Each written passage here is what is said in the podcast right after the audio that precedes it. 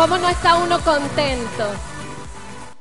Bueno, mi gente, para comenzar esta segunda parte, dice nuestra historia. Eh, yo no sé si llamarla historia, no consigo otro nombre porque historia suena como pasado, ¿verdad que sí? Apenas estamos corriendo el presente, ¿no? Eh, pero bueno, antes de comenzar con esta parte, eh, quiero que sepas que todo este evento es gracias a, a un trabajo en equipo, a gente que ha puesto el corazón, que ha pasado noches sin dormir, montando producciones, haciendo que todo esto salga de la mejor manera para que tú, tu equipo puedan disfrutar en grande lo que es el crecimiento de nuestro negocio. Los voy a ir nombrando uno a uno y vamos a ir aplaudiendo a medida que los voy nombrando. Normalmente aplauden mucho al primero y el último, si acaso le aplauden. Yo quiero pedirte que mantengas el entusiasmo hasta el final. Entonces voy a darle rápido para no consumir mucho tiempo. Decoración de salón, aplauso. Yanixa, Díaz, Valeria Arias, Sonia Peña, Milagros Monte, Will Ciris Peña. Venta de taquillas. Geraldine Salvatierra, Jocelyn Pérez, Héctor Realza, Isobet Contreras, Augusto. Augusto Carrillo, Alejandro Armas, Protocolo Juan Bolívar, Marlene Cuenca, Antonio Arana, Will Ciris Peña, Luger Arcila, Valeria Arias, Milagro Montes, Elia Castillo, Wilmer Peña, María de los Ángeles Castillo, Hidratación, Carlos Augusto León, Protocolo, Producción, Wilber Marín, Carlos Cisneros, Luis Salvatierra, Adrián Carrillo, Jesús Carrillo, Giovanni Soto, Richard Rojas y su equipo. Carme, Camerino, Carolina Silva, gracias Carolina por inspirar. Gracias, Así Caro. Van a hacer en tu casa cuando llegues a, a este nivel. Marlene Cuenca, gracias. Voice Off, Francisco Reyes, anfitrionas Jocelyn y Wilber Marín. Gracias José y Will por cada detalle. Agradecimiento especial al Liceo Militar Libertador. Y el regalo Melanie y Alexis Mendoza. Muchas Gracias, gracias, Melanie. por hacernos Me soñar, encantó. muchachos. Qué lindo, qué lindo.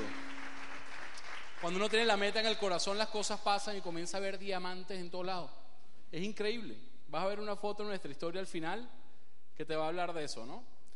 Entonces, bueno, hablemos un poquito acerca de la historia de Nelly y Eduardo. Eh, como saben, somos personas normales, personas que, que teníamos un sueño dormido durante años, eh, personas que, que pensábamos que el camino del empleo era el camino soñado para nosotros en su momento, pues al final te das cuenta que es el sueño de todo profesional universitario, es llegar a una empresa transnacional extraordinaria a trabajar y a poner el empeño. Eh, y bueno, nos fuimos por esa vía. Pero antes de eso pasaron muchas cosas interesantes. Qué bueno que tienes tú ese aparatico. Y ah, quiero que sepas que esto es un guion que aún estamos escribiendo, eh, donde somos protagonistas, ¿ok? Y tú eres el protagonista de tu historia. Tú eres el guionista y protagonista de tu historia. Quiero que sepas que desde que entras a este negocio tienes un lápiz extraordinario en la mano donde puedes comenzar a escribir cuál va a ser tus próximos, cómo van a ser tus próximos 3, 4, 5, 10, 15, 20 años. Incluso ese lápiz te va a dar la oportunidad de escribir cómo va a ser la historia de tu familia el día que tú no estés.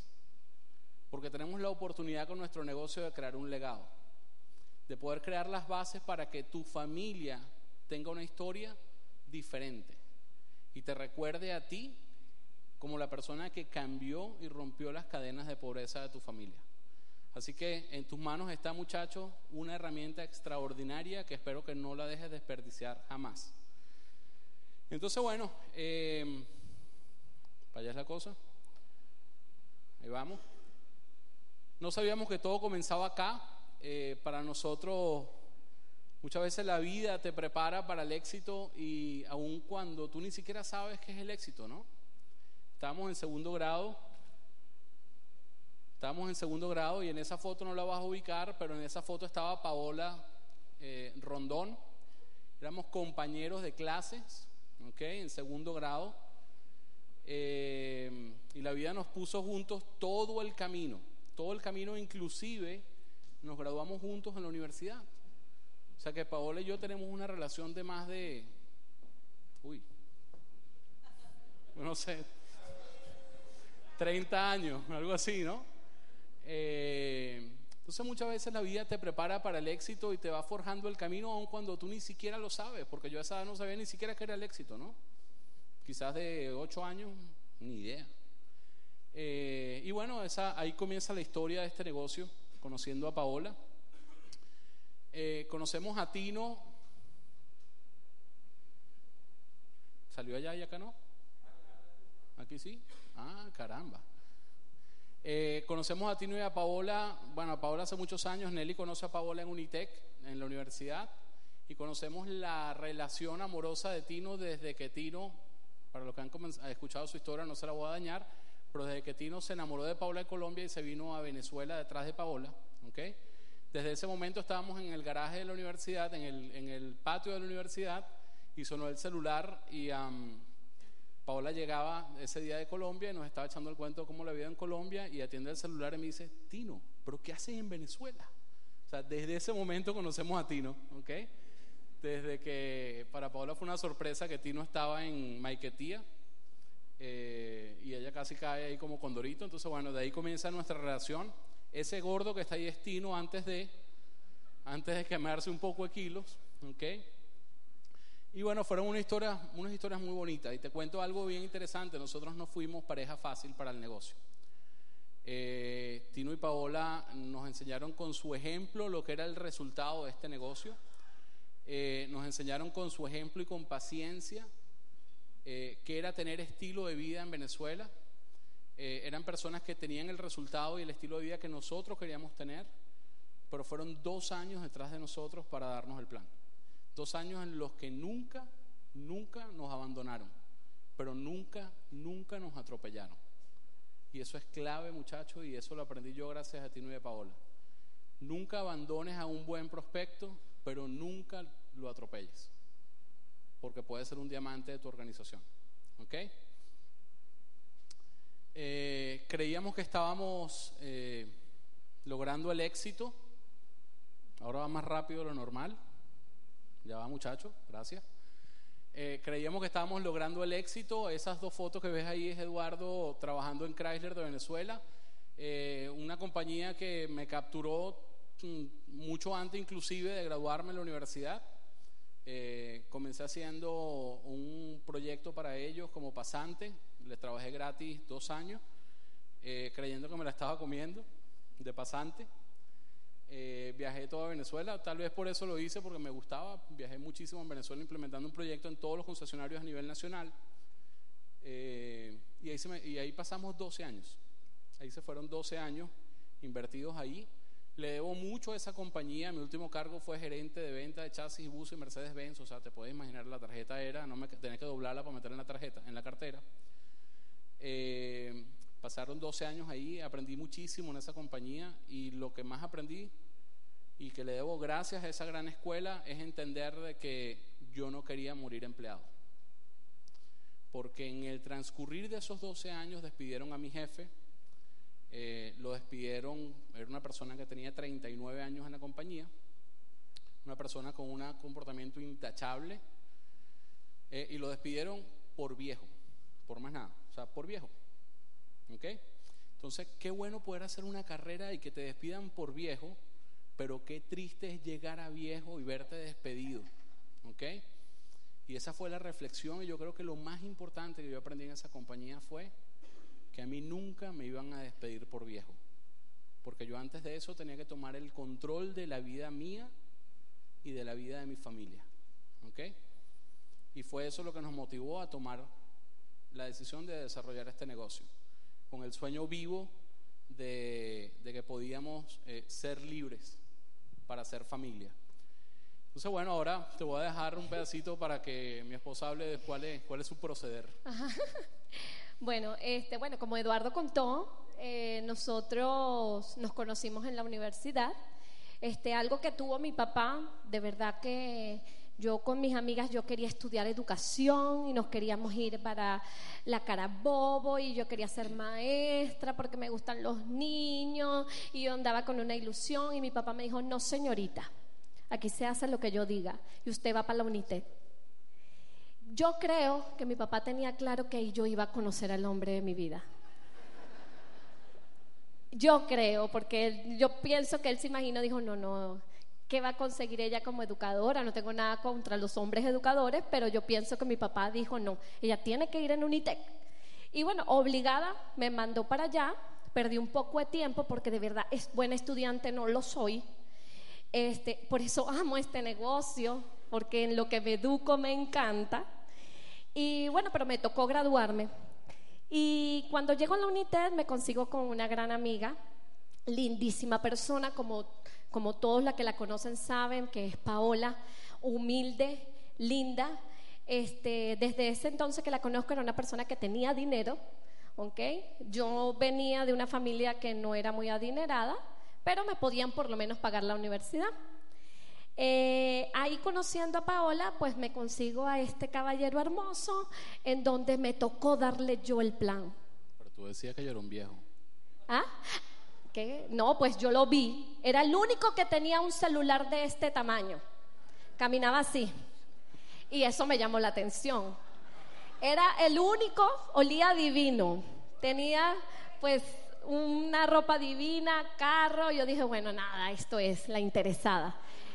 Y me tocó darle el plan a ese hombre.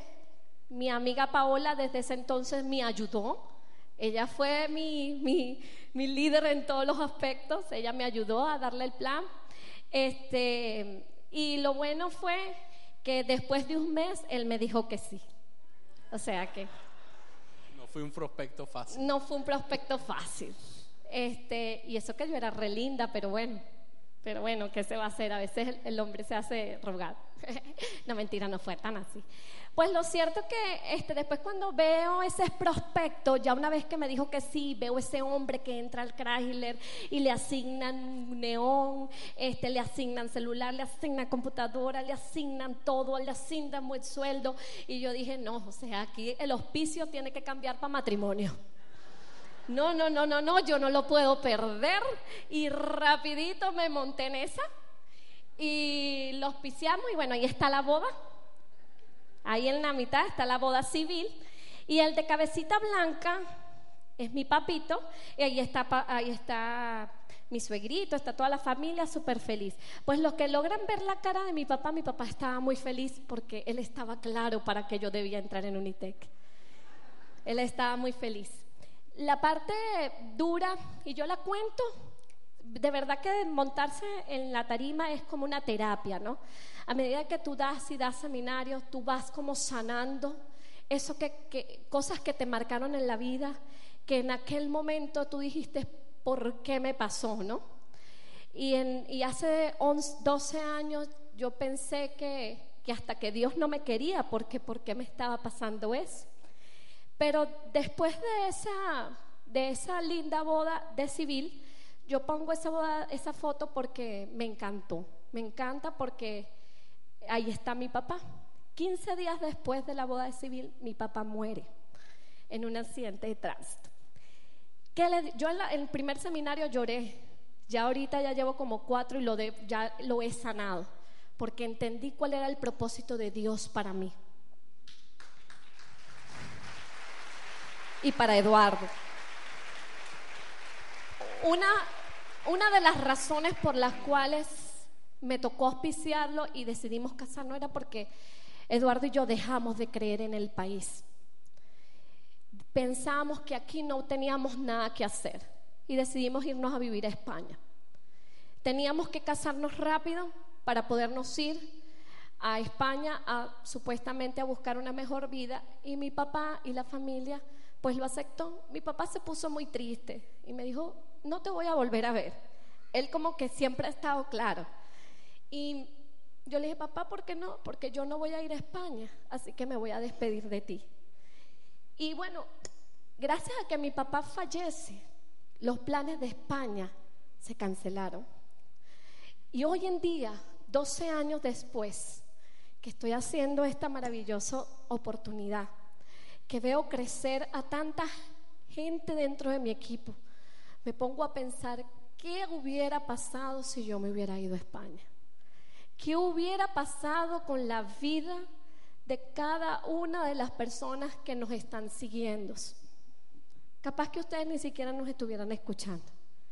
Entonces, no te angusties si hoy en día estás pasando una situación en donde tú crees que Dios ha sido injusto para ti.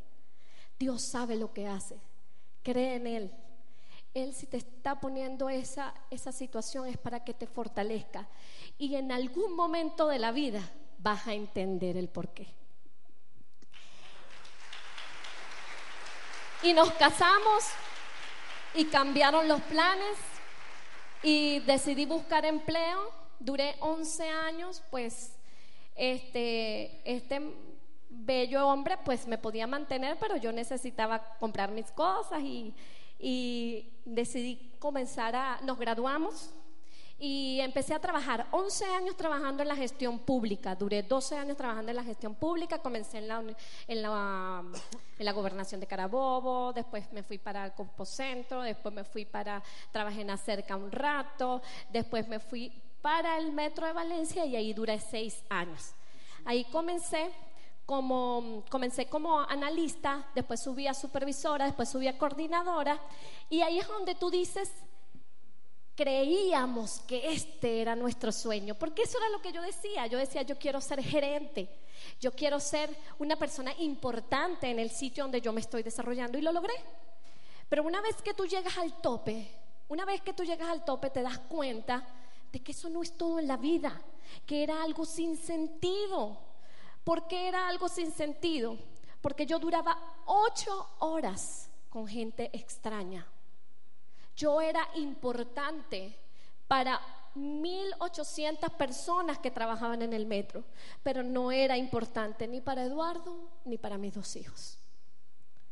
Duraba ocho horas compartiendo, almorzando, comiendo, o más de ocho horas, ¿no? Realmente ocho horas es la que nos dicen que cuando uno firma el contrato, pero realmente eran más porque yo salía a las siete de la mañana y llegaba a las diez de la noche. Este, pásame. Eh, pues Eduardo y yo teníamos dos hijos, un chiquitín, muéstralos. Ajá. Este, esos, esos dos preciosuras eran los niños que teníamos para ese entonces y lo más duro para mí fue esta parte, o sea, era tenerme que parar, sacar a esos niños dormidos de la cunita donde estaban, vestirlos llorando, tirarlos en una guardería, irme a pasar tiempo con otra gente, llegar en la noche, al mediodía, sacarlos corriendo, lanzárselo a mi mamá y después yo llegar a las 10 de la noche. Eso es fuerte. Para, el que, para aquí, ¿quiénes son mamás? ¿Quiénes son mamás? Ustedes me están entendiendo. Eso es fuerte poder ser mamá, que Dios te dio el don de poderlo tener en tu vientre, de poderlo tener en tu vientre, pero después no tener tú el valor y la fortaleza para criarlos. Eso es fuerte y por eso empezamos a buscar. En ese momento mi posición era bien interesante. Eh, Teníamos dos chamos, eh, tenemos una casa bien pequeña, bonita pero pequeña, en una buena zona. Eh, cuando nace Juan Andrés tenemos la necesidad de mudarnos a una casa más grande.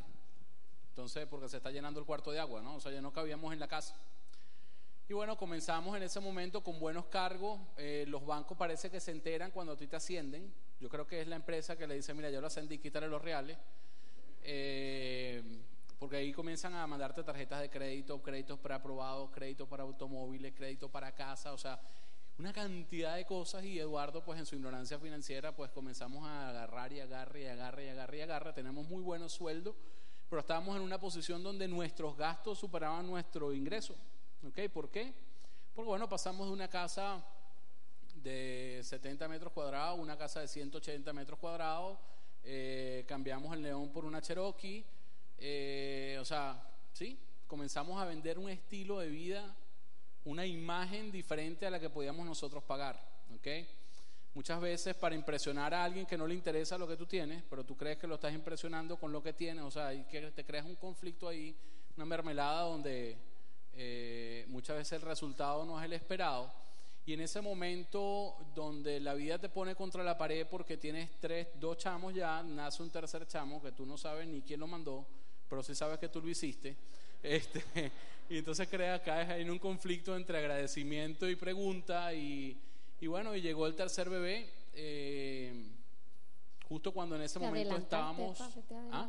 Te adelantas. Pero está la foto. No, ah, ese no, es ah, Diego. que lo confundí, ese es Diego. Que se Se parece. parece.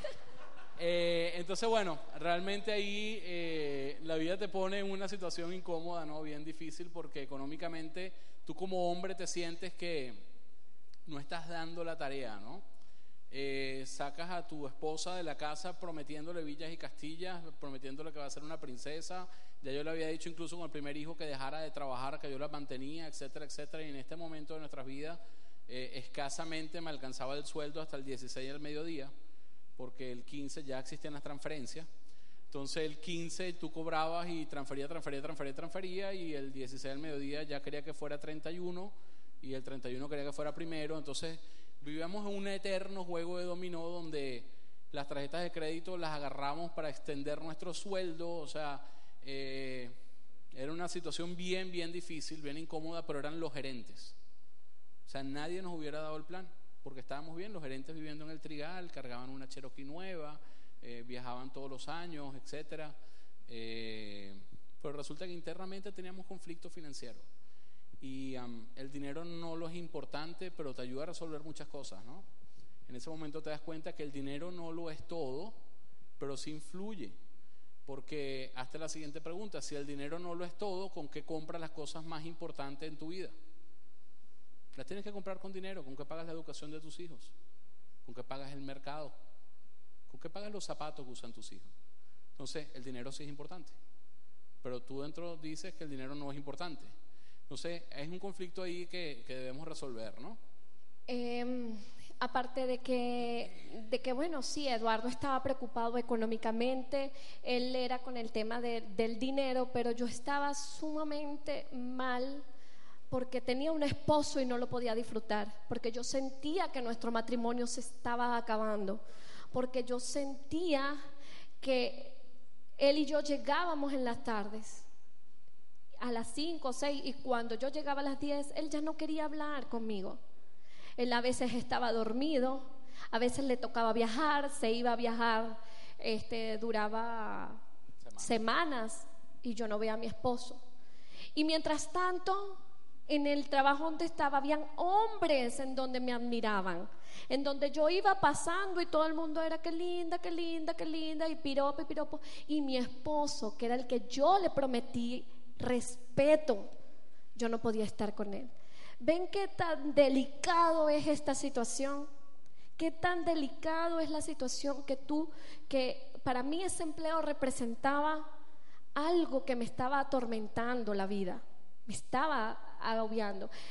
El hecho de, otra, otra cosa que me hizo empezar a buscar fue el hecho de que ellos decidieran si yo podía cuidar o no podía cuidar a mis hijos cuando mis hijos se enfermaban.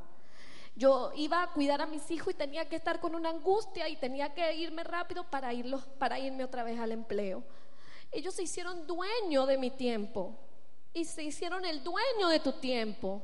Quiero que sepas que tú estás aquí para que puedas ser libre. Quiero que sepas que Eduardo y Nelly consiguieron libertad y sé que ustedes la pueden conseguir.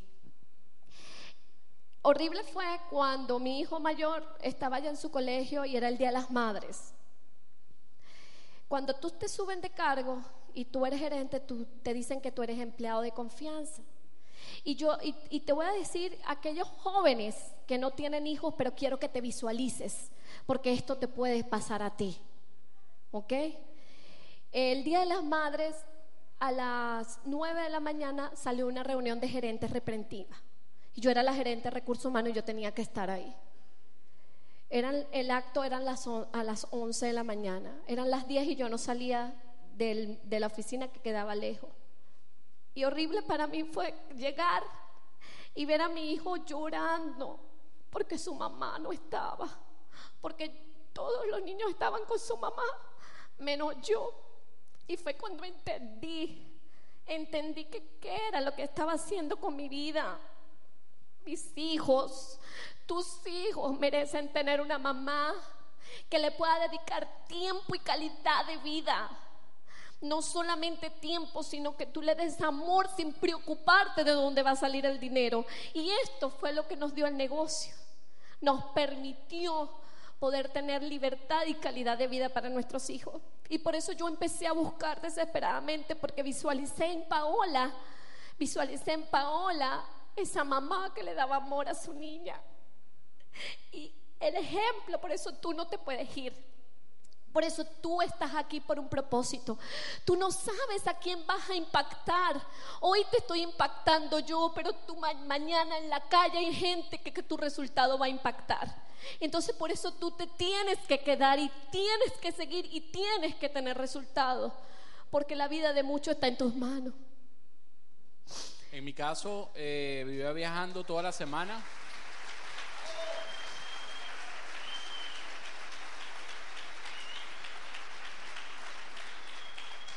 En mi caso vivía viajando toda la semana, veía a mis hijos y mi esposa sábado y domingo y de pana que no quería ni verlo porque estaba tan cansado y tan obstinado que yo lo que quería era dormir. Eh, y en ese momento te das cuenta que, y comienzas a pensar cosas y te das cuenta que ese no puede ser el propósito de la vida. O sea, cuando tú lees acerca de, que nosotros en nuestro caso leemos la Biblia, cuando tú lees la Biblia y lees el concepto de matrimonio, dices, sea, pero esto no se parece remotamente a lo que esta mujer y yo tenemos. O sea, no puede ser que recibimos una bendición de Dios en nuestro matrimonio y hoy en día tenemos algo totalmente distinto y equidistante, con objetivos diferentes, con caminos distintos, uno para un lado, otro para otro. Y es ahí en donde tú tienes que tomar decisiones importantes, decisiones determinantes, si tú quieres un resultado diferente.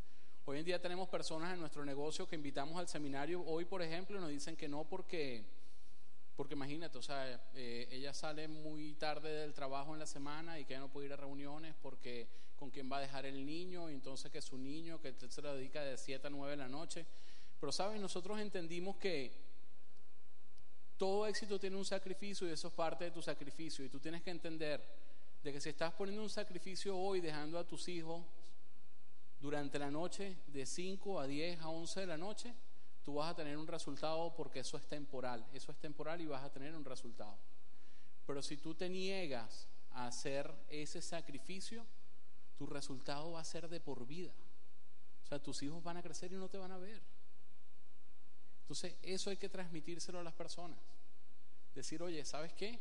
Cuando estemos en Disney con mis hijos en este año, yo estoy seguro que no me van a reclamar cuánto tiempo pasé sin estar con ellos.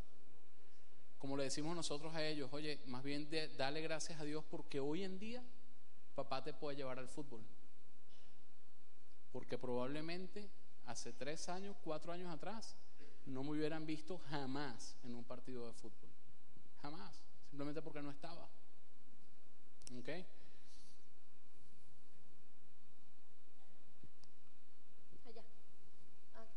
Y bueno, decidimos ganar. Llegó la esperanza a nuestras vidas. Llegó la esperanza a nuestras vidas. Esa foto Renegade que ves ahí fue nuestra primera convención en Caracas. Eh, Aquí ya Eduardo estaba verde. Fue una convención donde teníamos cuatro días de firmado en el negocio. Eh, cuando nosotros firmamos el kit, Onel y firmó el kit, prácticamente yo no quería ni saber de este negocio, mucho menos ir a la convención. Eh, cuando Nelly firmó el kit, Tino nos dijo, ¿sabes qué? Ah, bueno, yo le di seis tarjetas de crédito a Tino. Le dije, a ver cuál pasa. Champion, pero es un kit digital. Eh, tienes que comprar algo de producto. Le dije, ok, listo, una pasta pequeña y un refrescante. Eh, no, pero antes de eso fue algo interesante, gordo. Esto hay que contar. Esto es interesante. Es complemento de mi cerebro. Sí. Se las cosas. Este, no, pues ya teníamos la situación, él ya estaba sufriendo, yo ya estaba sufriendo, ya habíamos aclarado de que lo que estaba pasando no estaba bien. Y lo cuento porque de repente ustedes pueden estar pasando por esto. Estás claro que no estás bien, estás claro que no vas por el camino y no tomas el paso para avanzar, ¿no? Este, yo le digo a Eduardo, Eduardo, definitivamente voy a vender Angway. Y le mandé un mensaje a Tino, un pin, y le dije, Tino, voy a vender Angway, así, escrito, A, W, E. Con puntico. Entonces él, él, él, con mucha actitud, él dice que en, en, en, el privado dijo, yes, por fin. Pero él con mucha actitud dijo, ahorita no puedo, ¿sí?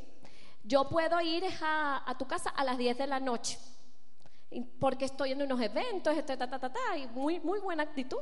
Y yo, wow, ay, Tino, sácame un poquito de tu tiempo, por favor, le decía yo.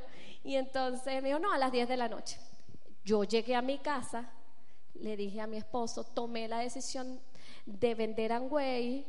Eduardo se queda, ¿qué te pasa, loca? Y yo le digo, pues sí, sí, gordo, porque yo veo que Paola y Tino hacen esto. Yo no sé qué es lo que hacen, pero les va bien.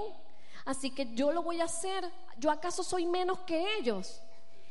Y en ese momento, automáticamente, a Eduardo le llegó un dolor muy fuerte en su cuerpo. Me siento mal, no estoy como para recibir a Tino. ¿Por qué no lo llamas y le dices que para otro día? ¿Te sientes mal? Bueno, yo lo llamo. Tino, mira, hoy no, que otro día puedes, por favor, no sé qué. No, bueno, el sábado porque el viernes estoy ocupado. Bueno, el sábado, ¿adivinan qué? Estaba estresado, se sentía mal, el cuello le dolía, movía el cuello así. No, no, no, no puedo. Y yo decía, Dios mío, pero ¿qué, qué le pasa a este hombre? Y lo cuento porque de repente tú puedes estar viviendo eso con tu esposo o con tu pareja. Y fue cuando yo le dije a Eduardo y le dije, Eduardo, yo no te entiendo. Tú revisa tu cuenta y tú ahí te falta dinero. Necesitamos tiempo, necesitamos muchas cosas. Yo no te entiendo qué es lo que te pasa. Si ni siquiera te tienes que mover de tu casa, simplemente tienes que aceptar a tu amigo que viene a darte una oportunidad. Así que no me importa tu dolor de cabeza y hoy vamos a hablar con él. Y así fue. Ahora sí viene la parte. Ok. Eh, cuando llegó Tino, cuando llegó Tino, Nelly se sentó con él en la mesa. Yo me senté en el mueble de la cocina, arriba del mueble, al lado del fregadero, por allá lejos. Como si estuviera un muerto ahí en la mesa, ¿no? Yo no quería saber nada de eso. Eh, am, y Tino, bueno, no, no llegó a dar el plan. Llegó, fue a firmarnos, llegó, abrió su computadora y Nelly decía, pero no me vas a explicar nada. Y, y y Tino le decía, no, no, no, aquí no hay nada que explicar. O sea, tú me dijiste que querías vender Amway y que llenar una aplicación. O sea, listo, ¿dónde está el cédula. internet? Dame tu no sé qué, ta, ta, ta, tu cédula, papá. Nos firmó y nos dice, bueno, pero tienes que comprar producto. Yo le digo, bueno, ok, un refrescante, una pasta y seis tarjetas de crédito, voy a ver cuál pasa.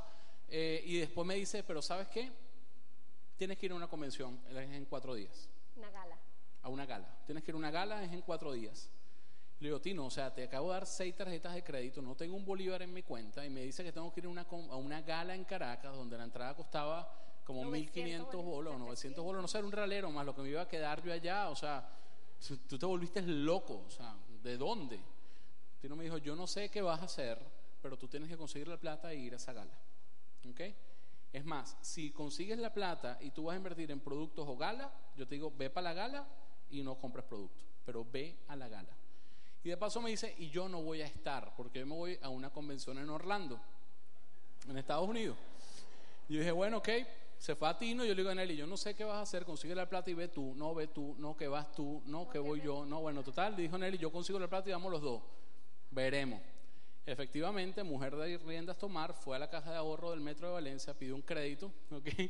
En la caja de ahorro compramos las entradas, nos fuimos a Caracas, nos llevamos chaguarma, Sí, Porque Ahí- no- es, esa foto de nuestra primera gala. Eduardo fue con lente para que nadie lo viera. Ahí fue escondido, ¿ok? Eh, cuando voy llegando a la gala, la señorita que quería ir a la gala, que voy caminando con ella para la entrada, me dice, no te asustes. Este, yo fui a un evento de esto cuando era muy pequeña, tenía 19 años, 18 años, con una amiga. Hoy en día es nuestra socia, esa amiga. Eh, fui con una amiga y mira, o sea, ahí se tiran al piso, ahí gritan, o sea, todo el mundo pega gritos emocionados, eso no es una religión, o sea, no te asustes, tú tranquilo, pero y yo decía, wow, ¿a dónde rayos me está trayendo Nelly, mano, no? Bueno, total que entramos a la gala y ah, yo con los brazos más cruzados que nadie, eh, resulta que bueno, la cosa no estaba tan mal, me gustó el ambiente, No, y era, era Consuelo Hernández. me gustó el sitio, eh, resulta que esa gala estaba Consuelo Hernández. Gracias mamá por ser diamante, ¿ok? ¿Se acuerdan la historia que no teníamos tiempo para nuestros hijos? ¿Ok? Consuelo Hernández me dio hasta con el pupitre. Eh, eso lloré hasta por donde no salen lágrimas. Eh, Nelly fue al baño y cuando salió del baño, en ese momento se montó Edio y Mariflor Araya en la tarima. Yo le agradezco la decisión de hacer esto en grande a Edio y a Mariflor, porque cuando yo vi a ese señor ciego, eran esmeraldas, montado en tarima, con una fuerza espiritual pero tan brutal que tiene esa persona. ¿Sabes? Eso a mí me movió el piso. Y cuando Nelly llegó del baño, yo estaba arriba de la silla, diciendo que yo iba para Toronto. ¿Ok? Yo, gritaba. Y Nelly quedó pero estupefacta en el sitio por decir, ¿y este qué le pasó, no? Y estábamos de último. Eh, y estábamos de último ya en la gala, ¿no? Y bueno, efectivamente, muchachos, salimos de ahí con la convicción de que esto había que hacerlo y que había que hacerlo en grande. Eso es, saliendo de la convención, eh, comenzamos a poner un trabajo, comenzamos a correr, comenzamos a, a hacer listas, a contactar. Le dimos duro en ese mes. Ese mes cerramos al 9%. Duro, dándole duro, los 1200 puntos eran durísimos. Recibimos muchos Ok. no. Recibimos muchos no. Y ah, en 60 días calificamos platas. O sea que si tú quieres hacerlo rápido y sólido, lo puedes hacer. O sea, el que no quería hacer este negocio, los que no querían, eh, se les metió este negocio en el corazón. Ahí está nuestro reconocimiento de plata, tres meses reconocimiento de oro. Calificamos rubí, no sabemos ni qué rayo era eso. Estábamos en Estados Unidos, nos llamó Tino, nos dice felicitaciones, nuevos rubí. Yo le dije, ¿con qué se come eso? Pero cuando colgué le dije a Nelly, Nelly, o sea, este es el negocio. Aun cuando no estamos en Venezuela, nuestra organización acaba de mover más de 16 mil puntos. Y eso es Amway. Eso es lo importante de siempre tú edificar a la persona que te auspició, siempre edificar a tu líder. Este, nosotros nos fuimos y se quedaron todos conectados con Tino y Paola. Y quiero que entiendas algo. Tu líder jamás va a hacer algo que te vaya a perjudicar. Jamás. Cualquier cosa que te diga, hazlo, porque eso te va a dar resultado. Y eso fue la edificación que nosotros le hicimos a Tino, natural, ¿no? Por mucha gratitud que le tenemos y los amamos. Este, fue que mi gente se quedó conectada con ellos. Aunque nosotros no estuvimos, se quedaron conectados con ellos y salió ese resultado. Y ese mes, eh, seis meses después de la calificación plata, calificamos como nuevos platinos rubí. Nuestro reconocimiento fue en Maracay. Se nos alternaba un mes Maracay y un mes Valencia y nos reconoció Miguel y Jenny en esa tarima. Fue muy, muy, muy emocionante. sí. Y ese año, y ese año cerramos Platino Fundadores, adivina qué. Toronto. Estuvimos en Toronto. Nos fuimos a Canadá, muchachos. O sea que simplemente es una decisión tomada con fe y creencia. Y un evento puede cambiar tu historia. Así que mi recomendación altamente es jamás faltes un evento. Porque ese puede ser tu evento. Jamás faltas un evento. Bueno, seguimos puliéndonos. Eso es parte del trabajo. Pues sí, bueno, rico, calificamos rápido, fuimos unas personas que con mucha pasión, mucha inocencia empezamos a hacer el negocio, le hablábamos a todo el mundo. Yo me acuerdo que en el metro, este, yo, ¿dónde está el que trabajaba allá? Si te conseguiste que le di el plan a todo el mundo, fui yo. Le di el plan a todo el mundo, a todo el mundo y los maté, porque no hay nadie del metro en mi organización. Los maté a todos. Hubo una que la metí todo el día en mi oficina. Pobrecita. Y después me le dije, te doy la cola y le metí el CD de Fernando Palacio. O sea, la maté. Pero bueno, son cosas que por el mismo tema de ir corriendo y de hacer las cosas rápido, pues las cosas no se nos, se nos aparecía. Por ahí me, me salió una socia, me acuerdo cuando calificamos plata, en donde yo le decía, tienes que ir a los eventos, tienes que escuchar, por la misma inocencia mía, y ella llegó un momento donde me dijo, estoy harta de ti. Cállate, hablas mucho, no te soporto, eres muy fanática. O sea, y, y de verdad que tú, yo salía llorando, ti, ¿no? ¿Por qué me dicen esto? Pero eso es un proceso normal. ¿Sí? Lle- Llegaba a la casa y me decía, pero papi, ¿en serio? O sea, soy tan fanática así. O sea, ¿sí, verdad? ¿En serio que estoy hablando mucho? Pero esas cosas tenemos que irla puliendo y, ir creciendo y, eso lo hace es la educación, ¿sí? A medida que lees libros, vas a los ve- eventos, vas entendiendo que todo tiene su proceso. Y bueno, crecimos, nos- nuestros equipos crecían como una espuma y se iban como la espuma. ¿A alguno le pasa eso? ¿Sí? Crecían y se iban, crecían y se iban. Y la frustración de Eduardo y de Nelly llegaba y queríamos matar a todo el mundo. Pero ese no es, porque esa no era la gente. Y Eduardo y Nelly, me da lástima por esas personas, porque la mayoría de los que ustedes ven en esa foto no están no están. Y me da lástima porque yo pienso que por la inmadurez y la falta de crecimiento de Eduardo y mío no pudimos liderizarlo. El momento en que Eduardo y yo entendimos que el problema no era ellos, que el problema éramos Eduardo y yo, fue cuando empezamos a hacer realmente este negocio. Porque es fácil echarle la culpa a tu doble, empezar a quejarte, es que mi Oplan no me ayuda, es porque eso yo lo decía, es que Tino no me ayuda, Tino ayuda pura Mariara. Eso lo decía yo. Allá están mis amigos de Mariara, un aplauso para Mariara, mis hermanitos. Es que Tino ayuda pura Mariara y a mí no me ayuda. Y mentira, mentira. Eso eran puras quejas y excusas que nos metíamos Eduardo y yo para, evita- para excusar la falta de crecimiento mental, emocional, espiritual, las cuatro cosas que Eduardo habló en la primera parte que él y yo no habíamos desarrollado. Y por supuesto no éramos influencia para nadie. La gente entraba por la emoción, porque ustedes se dan cuenta que yo soy muy emotiva, pero igualito la atropellaba. Entonces, toda esa gente creció y empezamos a meternos metas. Ahí está Jocelyn en una cajita, tan linda. Ahí, ahí, gracias a Dios ella entró en ese momento porque no la casé a matar. La sobreviviente. Sí, la sobreviviente.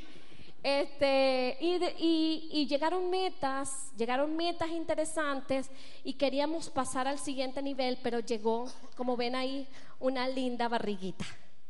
Vino una tercera bendición para nosotros. Es nuestro tercer hijo. Esa gordita ahí que parece una burriquita soy yo. Y por supuesto, eso hubo bastante contratiempos. El embarazo me pegó hormonalmente. Este, yo empecé a culpar a Eduardo de todo.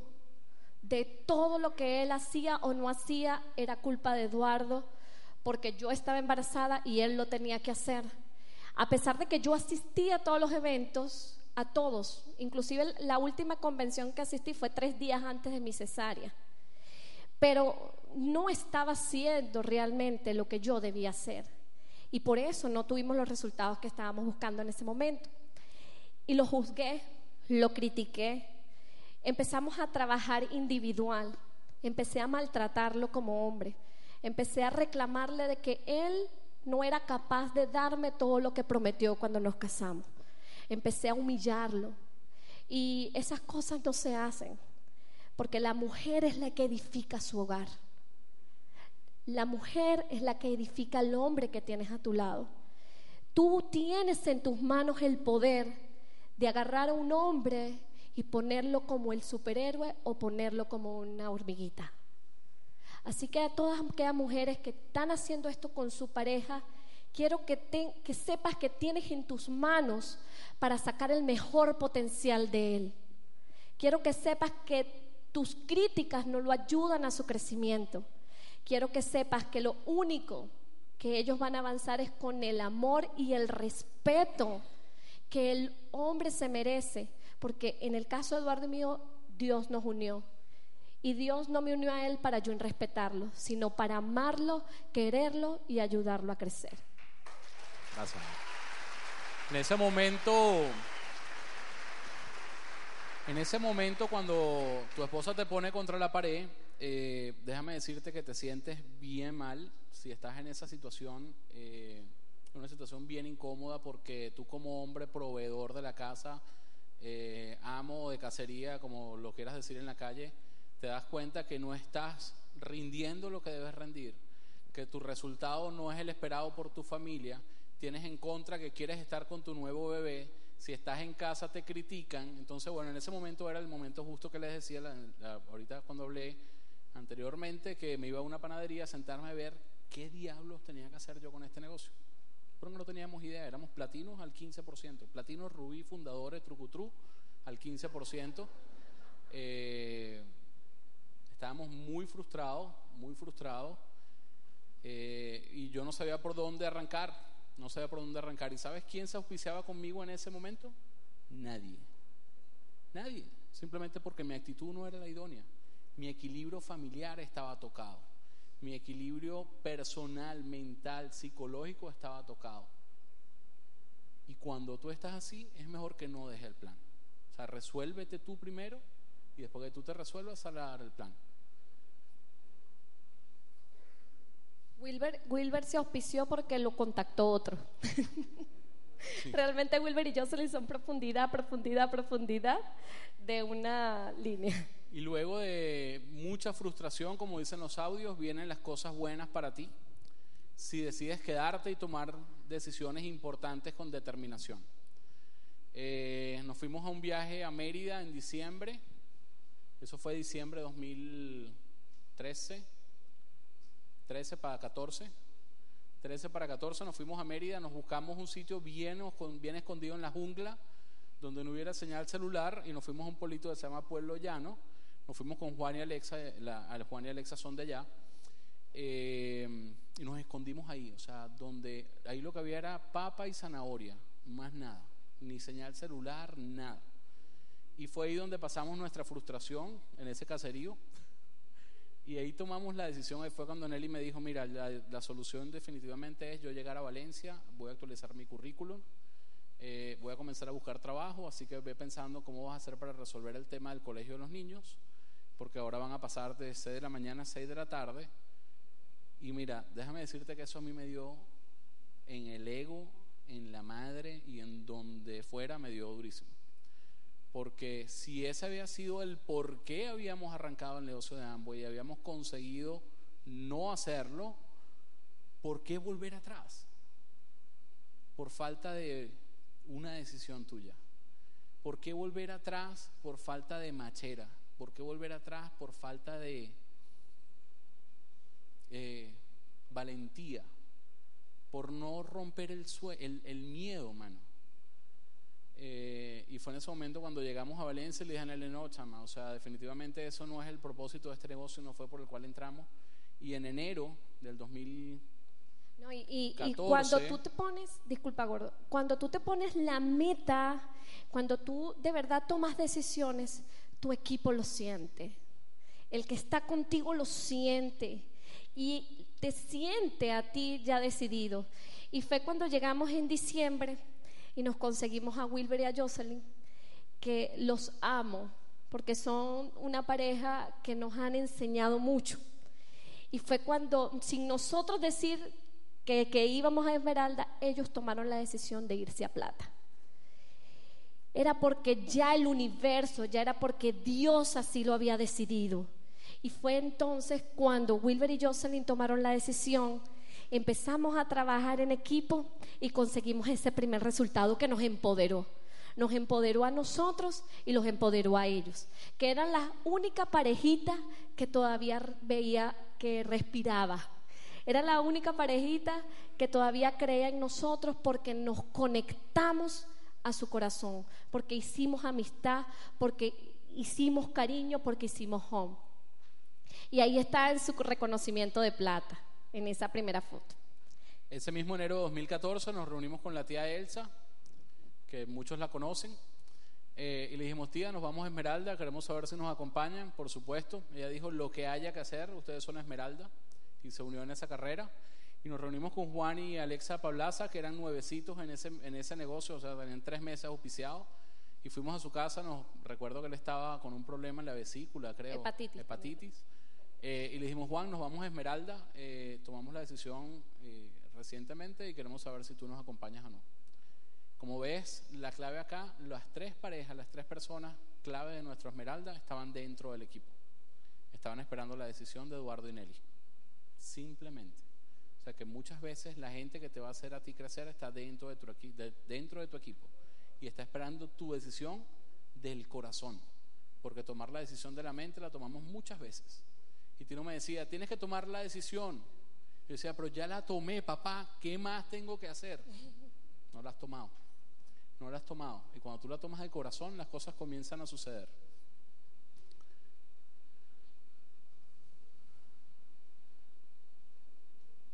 No, no hay cuatro barrigas, eran solo tres. Le di para atrás, por favor. No, ya estoy Se agradece la gerencia. la resistencia empezó a atacar. Comenzamos a poner el trabajo fuertemente. Todo eso es gente nueva que entró a la organización, gente trabajando. Comenzamos a hacer negocios en Valencia, fuera de Valencia, etcétera. Eso era el mes de febrero ya, casi. Y sabes, la resistencia te pone entre, entre la espalda y la pared otra vez. Cuando tú estás listo para una decisión, la vida te va a probar y vas a ver de qué tú estás hecho. Eso fue febrero, febrero 2014. Decisión de Esmeralda tomada, una pata calificada, dos patas corriendo. Nelly se fractura un pie dando un plan. A las 10 de la mañana, fractura y esguince, fractura y esguince. Y comienza una situación de guarimba. Eduardo, 45 días encerrado en la casa, corriendo una meta Esmeralda. En ese momento, campeón, tú tienes dos decisiones. Número uno, abandonar la meta y decirle a tu equipo, este no es el año.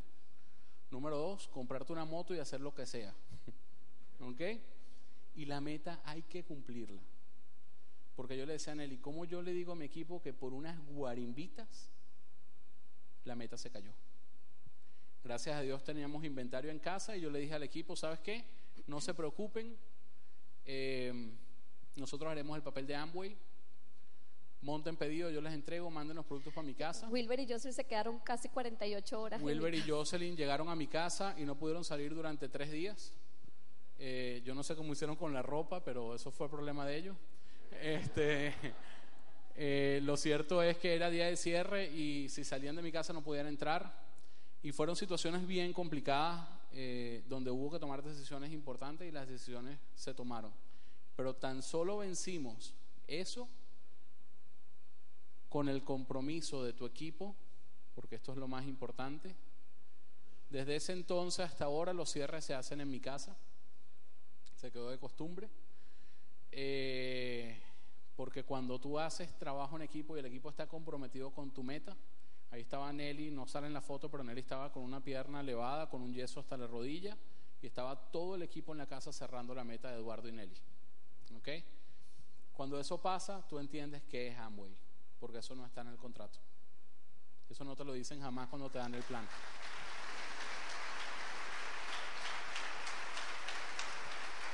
La gente sigue apareciendo. Siguieron apareciendo personas importantes en el camino. Apareció Chiari Mauro eh, en una profundidad, aun cuando en una pata estaba bien complicada la calificación. En ese momento aparecieron Chiari Mauro eh, y calificaron también en 60 días. Han sido unos chamos que han puesto el corazón en este negocio. Hoy en día son rubí de nuestro negocio, Camino Esmeralda. Eh, y bueno, corriendo mucho con la gente nueva. Y bueno, la meta llegó en agosto. Ahí está nuestra calificación de Esmeralda. Fue en el Poliedro de Caracas. Y sabes, lo más impresionante fue que ese reconocimiento en, ahí fueron 27 esmeraldas. 27. O sea que hubo 27 parejas que tomaron decisiones importantes en el mismo momento donde Eduardo y Nelly la estaban tomando. Pero no sé qué número de parejas se rindieron ante la situación. Comenzaron a enfocarse en el problema y no en el resultado. Entonces, las situaciones están, muchachos. Estamos en un país donde cualquier día puede ocurrir cualquier situación, pero la decisión está en ti. La decisión es tuya.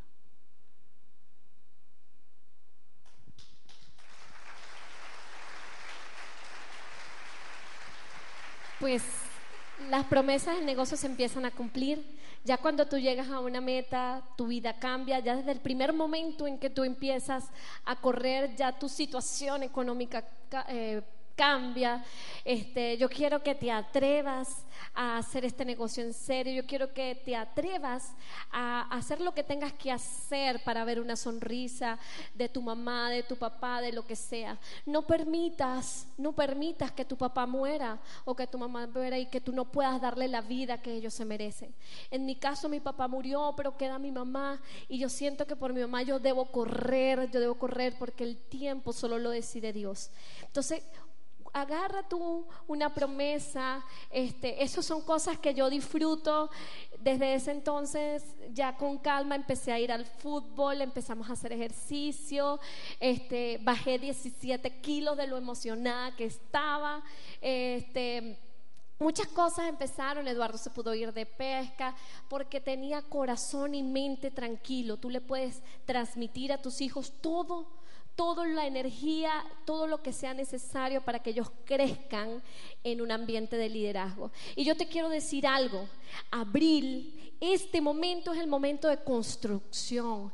Este es el momento que tú puedes construir. Si tú te enfocas que en abril, no importa lo que pasó en marzo, ya en marzo pasó, lo bueno que tenemos con este negocio es que todos los meses arranca 30 días de oportunidad para que tú puedas lograr lo que tengas que lograr. Y en abril es un buen momento para que construyas, para que tú busques a tu equipo, para que armes equipo, para que los enseñe a cada uno a empezar a crecer y que te pongas en tu meta que en septiembre vas a tener tus tres líneas ya calificando. Tienes cuatro meses para hacerlo, cuatro meses para lograrlo. Son solamente tres líneas y una cuarta por si acaso. ¿Para qué? Para que en septiembre empieces a calificar. Está fácil.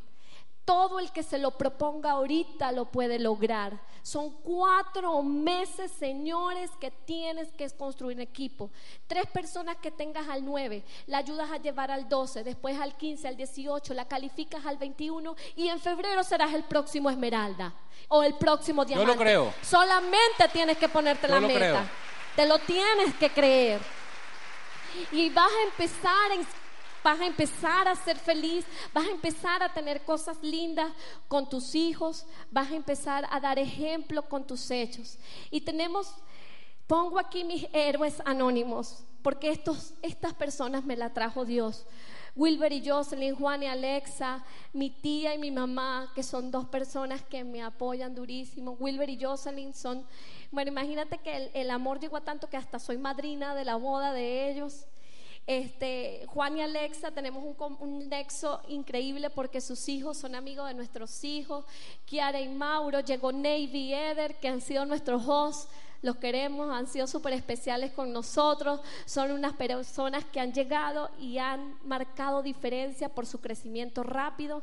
Sheila y Miguel y muchos más que faltan por estar ahí y muchos más. Yo sé que yo sé que Dios tiene a esos héroes anónimos que van a trabajar en equipo contigo. Yo sé que sí van a estar porque Dios te lo tiene ya escrito. Vamos a mostrarle un... Ah. Ahí está la foto. Esa foto la encontramos el mes, eh, hace como seis meses. Mi bebé sacó los álbumes de fotos y cayó ese al piso y cuando Nelly lo va a recoger, esa foto, estábamos debajo de un letrero que decía Diamantes en Disney. Tenemos 18 años de, eh, de novios. Eh, perdón, éramos novios, teníamos 18 años, fue nuestra primera vez en Disney. Y bueno, definitivamente no suena historia cuando se hace historia y ese es nuestro compromiso de diamante. Pues no sé si me van a reconocer como diamante, pero como que voy con la estructura de diamante, voy a Disney.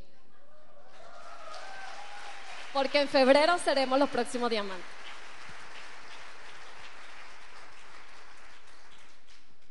Bueno, disfruten este, este video, quiero que te visualices.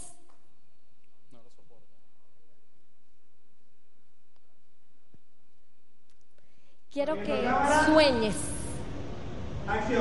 Tú puedes tener tu video, tú puedes ser el protagonista de tu historia. Quiero que sueñes y te visualices. Vive tu vida como si hoy fuera el último día. Como si fuera mi último día, voy a vivir en la vida, amando sincero, mostrando a los míos cuánto los quiero. Como si fuera mi último día, voy a luchar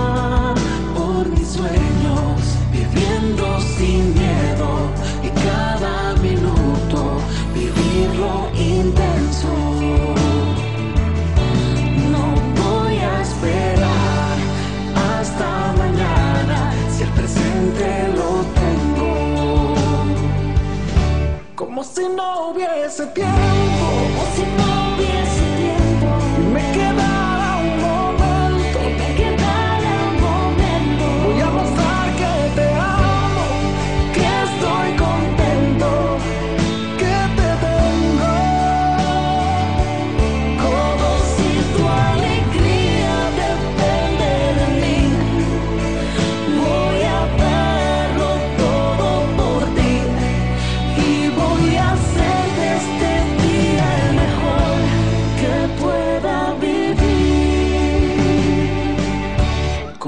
fuera mi último